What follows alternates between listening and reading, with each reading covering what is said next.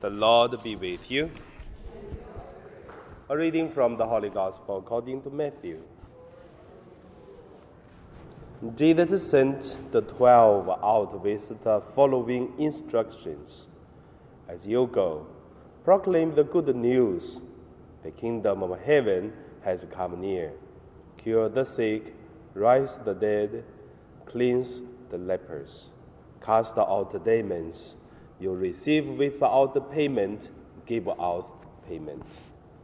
Take no gold or silver or copper in your belt, no bag for your journey, or two tunics, or sandals, or a staff, for laborers deserve their food.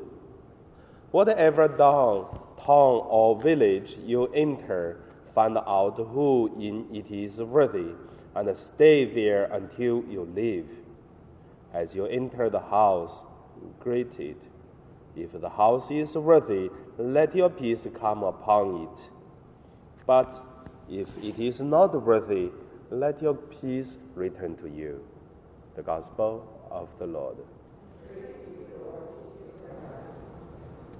So today, my meditation name is uh, Bring Peace, and then the apostles uh, Barnabas. The Saint uh, Barnabas is a very, very powerful apostles. He is not uh, one of the twelve. He started to show up at the uh, disciples' uh, generations, which means after the Pentecost, the Barnabas started to show up. So let us look at the first look at the Barnabas' life. When he showed up, first we know Barnabas it is a very rich person. He did one thing. He sold his land and the properties and then the money and gave to the apostles.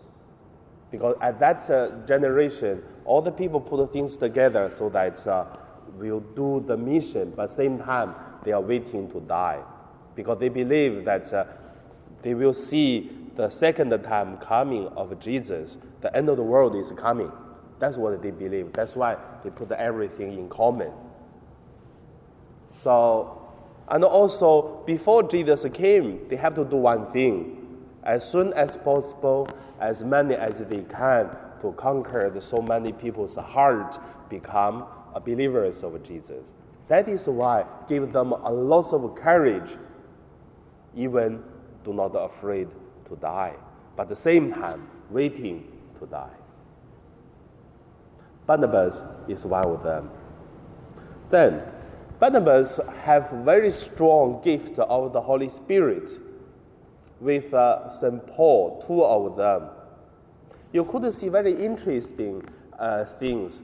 The 12 disciples were staying in some place, but Barnabas and Paul, two of them, they travel a lot of places to do mission and come back to report to the 12 and then to make rules.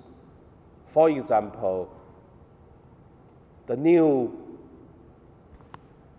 Christians, which means uh, they are not Jews, but they want to believe in Jesus, then how could we do it?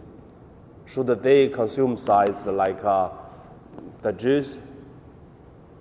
So that actually it is Paul and Barnabas, they bring up the question and then have a discussion with the 12 and make decisions, which means do not need, but don't eat anything blood and do not uh, kill something, and so that uh, following what Jesus teach, that it is the ancestors of the spirituality for the people who are not Jew, same time believe in Jesus, which is uh, today we followed. So Barnabas have uh, a lot of spirit. The person of Barnabas is very tall, is a big man. And St. Paul, it is a skinny, short boy. But the two, they are partners to do the mission. Very beautiful. So, but also, they have arguments, strong arguments, because St. Mark. Mark was the person following Barnabas and also St. Paul. But later on, because Mark did something which is make Paul and then Barnabas, two of them fight. At the end, Paul chose another person called Sila, which is they have the same uh, skill to make a tent. And Silas later on become a, a, a helper for Paul to go to Rome. And then Mark was following Barnabas to go back to the ACM place to do the mission. And then later on, uh, Barnabas was uh, killed by stone, become a martyr. And Paul was calling Mark back again to help him. That is why Mark write the gospel. He did a lot of research from uh, St. Peter, but at the same time, he have many ideas from Paul. So that is Barnabas. So the second point, let us look at uh, bring peace. Bring peace with the guidance, protection of God. In today's gospel, we could see Jesus said, The laborers deserve the payment. So, and also Jesus said, when you go, so don't prepare that, don't bring any gold, silver, or copper. Do not uh, bring any uh, stuff. And also relying on God. That is bring peace. So the people think a person could uh, bring peace, love, because you are powerful, because you are rich. Maybe that is uh, relying on the human's uh, uh, power or abilities, which is helpful, but uh, we use it, but we don't rely on it. And Jesus is telling us is you should rely on God alone. Others and then God will give. So, the very interesting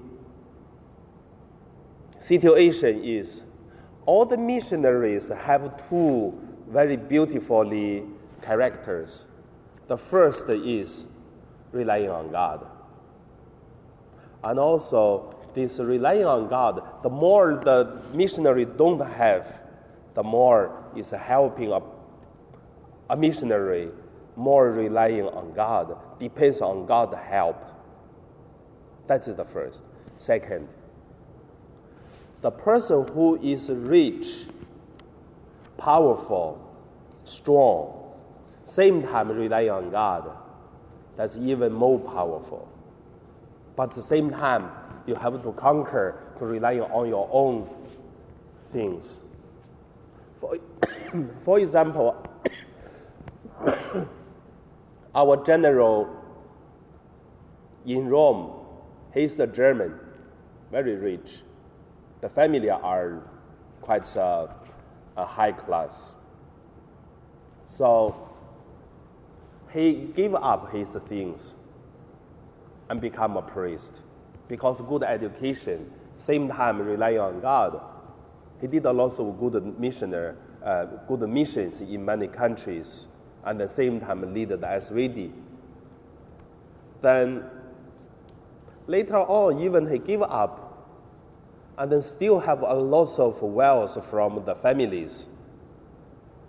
So what he did is he get all this uh, money and put it to China.